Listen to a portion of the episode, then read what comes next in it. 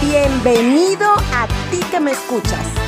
Soy Mariana González y te doy las gracias por entrar en esta comunidad de personas que deseamos agregar valor a lo que está en tu mente, a que puedas darle más información que te lleve a generar conciencia, a tomar decisiones, a mantener tu mejor energía y concentrarte en lo bueno que la vida nos ofrece.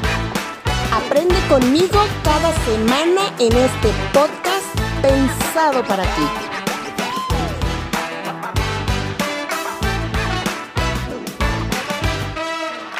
Y comenzamos en esta nueva plática el día de hoy con una psicóloga que es de Tehuantepec. Ella se llama Daily Godínez. Muchísimas gracias, Daily, por estar en esta compañía y pues gracias, la verdad, por por mostrarnos y por llevarnos con pues, tus conocimientos, todo lo que aplicas con la gente que te conoce. Ella es psicóloga clínica. Gracias nuevamente por acompañarme. Gracias a ti, Mariana, por la oportunidad de, de estar con, con, las personas que, este, que te escuchan, que te ven, para pues, brindar la información necesaria, oportuna de los temas más relevantes que nos están preocupando el día de hoy.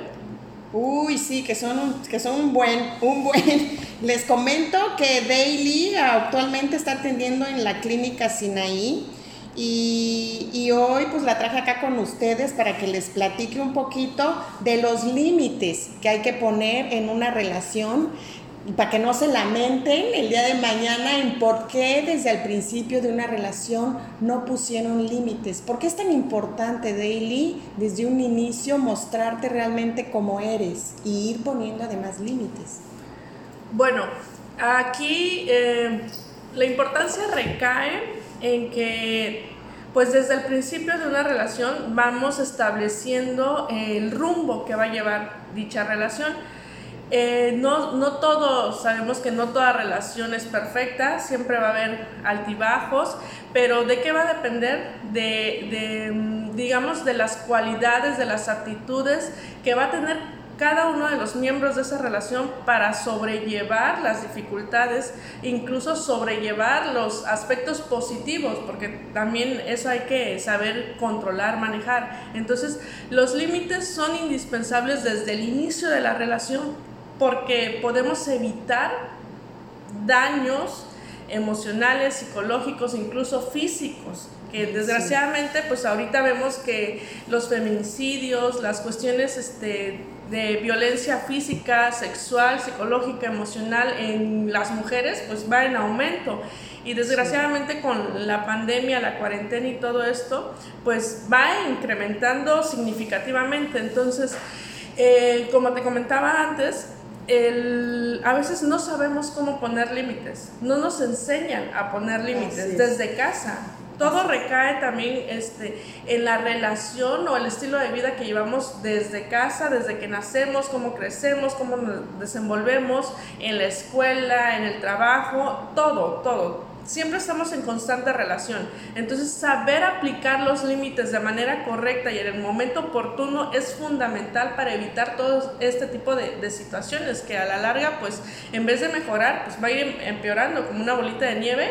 Algo simple, sencillo, que desde un principio pudo haber sido no, no lo quiero, no me gusta, no lo acepto, no lo tolero, a llegar a ser algo catastrófico, incluso con la muerte. Entonces, no nos enseñan, no nos enseñan realmente a cómo poner los límites. Y por qué también nosotras, llegado un momento, sabemos, crecemos y vamos viendo, vamos observando, pero no nos atrevemos a hacerlo, a llevarlo a cabo.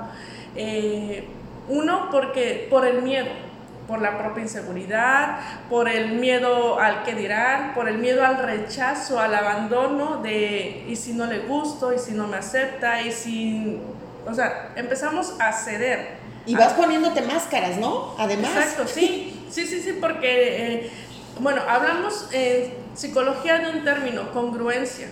Sí. Es algo que yo me imagino que la mayoría de la gente conoce, pero en psicología o en, dentro de los procesos que nosotras este, llevamos, utilizamos ese término para eh, definir un bienestar. Hablamos de congruencia en tres niveles entre lo que pienso, entre lo que digo y entre lo que hago. Cuando encontramos esa congruencia en esos tres niveles, o sea, no hay poder alguno que nos pare, pues por decirlo, no vamos a aceptar, si algo nos molesta, lo vamos a hacer ver en el momento para poder ver la forma de resolver esa incomodidad, pero no lo hacemos. Clásico, cuando mamá, digamos una edad este, infantil, nos dice, ponte esto o come esto o algo, y yo pienso, es que no, no me gusta, pero ¿qué hablo? No, está bien, y cedo a cierta cosa. Si no me va a hacer esto, me puede negar tal cosa. La, la represalia, el castigo, yo qué sé. ¿Y cómo actúo? Empiezo a hacer el berrinche porque no, no obtuve lo que quiero, empiezo con la molestia, dije sí, pero no quería. Pero no quería. Entonces, esta incongruencia que, que genera, pues que ese sea, sea el estilo de vida diferente a decir, mamá, mira, no me gustó esto, no me gusta esto, me incomoda esto y soy congruente con lo que estoy pensando, lo estoy diciendo y lo estoy actuando. Entonces, esto pasa en todas las Y en la edad adulta, por ejemplo, un ejemplo, ¿cuál sería? En la edad adulta muy común, ¿no? Que dices, ah, que empieza a ceder. En una relación de pareja, algo simple que muchas veces decimos, ay, pues es un detallito, ¿cómo nos vestimos? Es que yo sé que me gusta este vestido, sea corto, sea largo, lo que sea, pero me gusta, el color, no sé. Y la pareja dice, oye, como que no sientes que eso no, no es adecuado o no va para el evento al que vamos o para la salida. O sea, yo estoy pensando, me gusta, me siento cómoda. O sea, te está diciendo el otro, no me gusta lo que te gusta. Exacto. Entonces, ah, pues tienes razón. O sea, yo estoy pensando, no tiene ningún problema. Pero ¿qué hago? Voy y me quito el vestido y me pongo otra cosa dependiendo de lo que la pareja diga. Entonces, ¿y cómo actúo? Pues voy molesta, tal vez me molesta el comentario, pero no se lo hago ver porque no quiero discutir, porque no quiero un problema, porque no quiero, o sea, para ceder esa parte de, ok, está bien, tal vez sí tienes razón. Y ese es el límite que no ponemos. No hay una congruencia, no hay un límite y vamos permitiendo. Si ya le permití digamos, eh, intervenir en mis gustos, ¿en qué otras cosas no vamos a permitir que Ahora, imagínate que ahorita que todo está en redes y que hay personas que tal vez te hacen ofertas, propuestas, etcétera, o cosas que, que, no quieres y te van condicionando. exactamente. Y no sé, el noviecito que le dice a, no, la noviecita, oye, y si no haces esto es porque no me quieres y si lo haces, si me quieres. Exacto.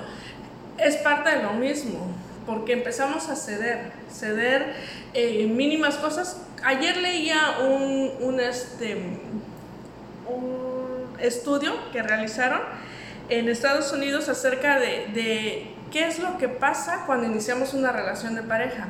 Como te digo, por el miedo al abandono, por las inseguridades, por muchas, muchos factores que en vez de beneficiarnos nos perjudican decimos, nadie se muestra como es desde un principio, porque si nos mostráramos, sería muy complicado desarrollar este, eh, digamos, una relación como la que queremos o como la que dibujamos en nuestra mente. Pues es que si no, imagínate, si no te muestras tú mismo honestamente con el otro, pues también cómo esperas que el otro se muestre, pienso yo. Exacto, y, y de ahí viene todo, porque no soy congruente conmigo misma con mis ideales, con lo que pienso, como yo espero vivir la vida.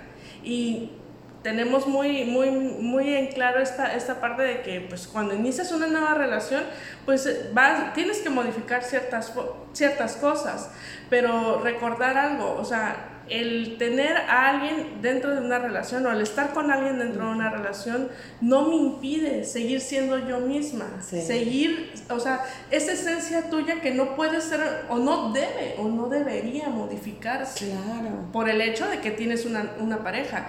Siempre utilizamos también el término de la negociación una relación es un negocio. Negocio no porque tenga yo que pagar algo un producto, porque cosifiquemos la relación, sino porque tenemos que llegar a acuerdos, a un equilibrio. No es lo que yo digo, pero tampoco es en esencia lo que tú dices. Hay un egreso, pero hay un ingreso. Exacto, sí. sí. ¿Qué doy? ¿Qué puedo dar? ¿Cómo lo voy a dar para lograr llegar a un acuerdo? no todos los acuerdos van a ser beneficiosos para una o para la otra pareja. O sea, eso tenemos que, tenemos de tener claro, valga la redundancia, pero ¿cómo? ¿Cómo lo hago? Es complicado porque no nos enseñan, no lo creemos y lo vemos en otras personas y decimos, ¿cómo le hace? ¿O cómo para llegar a, ese tipo de relación que tal vez una desea, una espera, pero pues que desgraciadamente no podemos porque la otra pareja pues, no se presta y porque sabemos cómo puede reaccionar y me sigo aguantando, me sigo cediendo, sigo, sigo estando ahí, por eso que de manera inconsciente o consciente me está dando y me siento cómoda y de la comodidad no voy a salir, pero realmente eres feliz. Sí. ¿Es realmente lo que quieres, lo que esperas de tu vida? Claro, lo que soñabas, es, exactamente, porque si no, ¿de qué sirve estar con un amor que no te hace bien? Exacto.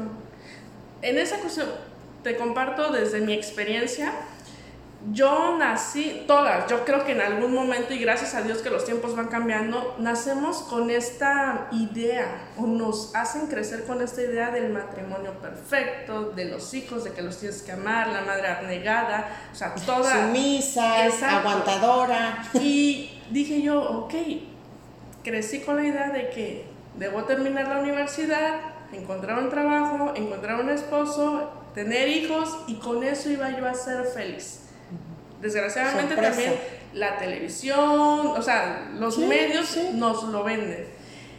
Y dije, ok, va. Modifiqué un poco el orden, pero llegó un punto en donde tenía ya todo lo que yo había estructurado. Mi familia, el esposo, el trabajo, los hijos, y me quedé así como de... ¿Y dónde está esa felicidad desbordante? ¿Dónde la encuentro? ¿O cómo le hago? Porque pues no la, no la, no la siento. Así Y empieza el conflicto de, estaba bien lo que hice, ¿qué hice mal? La culpa, el remordimiento, dependiendo de, también de, el estilo de vida que llevemos cada quien, pero entramos en conflicto, entramos en conflicto de decir, esto no era, ¿Y cómo me voy a, voy a destructurar todo lo que me costó, el esfuerzo, todo, todo sí. Para... Y la familia, o sea, porque al final muchas veces, y como dices tú, o sea, tenemos bien inculcado el, la familia, o sea, para mí igual yo decía, bueno, para mí la familia es lo más importante, o sea, lo más importante. Y, y, como dices, cuando te das cuenta que estás en una familia donde tal vez no, no tiene esas expectativas, no, no, no cumple, no estás plena, no estás feliz, y, y decir, ay, ¿qué hago ahora?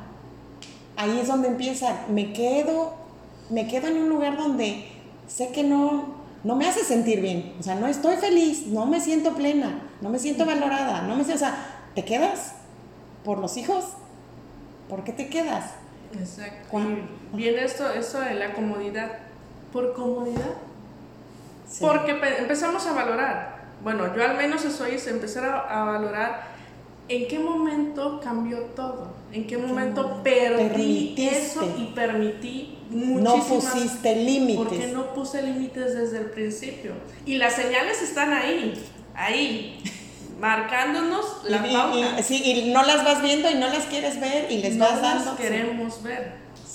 Porque ahí está, y te lo va a decir el vecino, te lo va a decir la amiga, te lo va a decir la propia familia, pero no, porque te fijas objetivos y pierdes la realidad, perdemos la realidad, el curso. Entonces empiezo a valorar qué pasó y me doy cuenta que todo se reduce a que nunca puse límites cedí, permití por mi idea cegada de que esto era mi objetivo y yo lo tenía que cumplir y llegar a cumplir como diera lugar. Pero ya que llegué ahí, fue así de, oye, pero ¿y ahora qué? Es complicado, es muy, muy complicado. Es, es, en realidad, o sea, el poner límites es realmente eh, defender tus ideales defender lo que quieres en la vida e, y ir por ellos y mostrarlo sin miedos. Recuerdo un meme que, que vi en Facebook sobre que todas las personas deberíamos traer un, un tráiler de dos minutos.